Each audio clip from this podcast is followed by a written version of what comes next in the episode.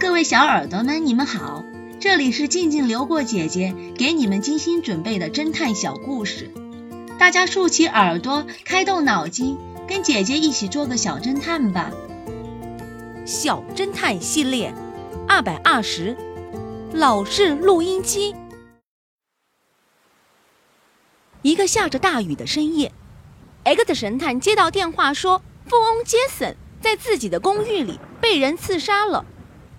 X 神探和警察局长他们立即开车赶到克里曼公寓八号楼三零五室。X 神探一进门，一眼望见杰森趴在桌上，他的头上被人打了一枪，血流了一大滩。X 神探和警察局长把这个房间寻遍了，都没有发现任何蛛丝马迹。书桌上有一台老式的收录机。X 神探伸出右手，猛地按下了放音键。可奇怪了，录音机里放出了杰森的说话声：“我是杰森，史密斯刚才来电话，说他要到这里来杀我。我并不准备躲起来。如果他的恐吓实现了，我将在十分钟之内死去。这段录音将告诉警察局长，杀死我的人是谁。”我现在已经听到他在走廊里的脚步声，开门了。啊！警察局长惊叫了一声，从沙发上一跃而起。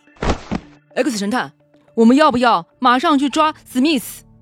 不对。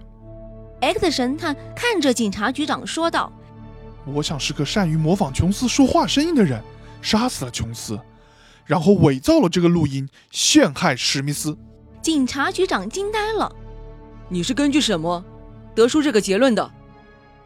小侦探们，你们知道 X 神探是据什么得出这个结论的吗？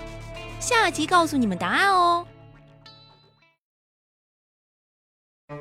胆小的目击者，这个故事的真相是：X 神探根据地上的油漆痕迹，做出了这样的判断：工具屋里的挂锁。和半路至工具屋的油漆痕迹变成椭圆形，并且间隔拉大，这就是因为看到变故、奔跑时造成的。门后的大锁进一步说明了他胆小怕事是真的，所以他才会说没看到。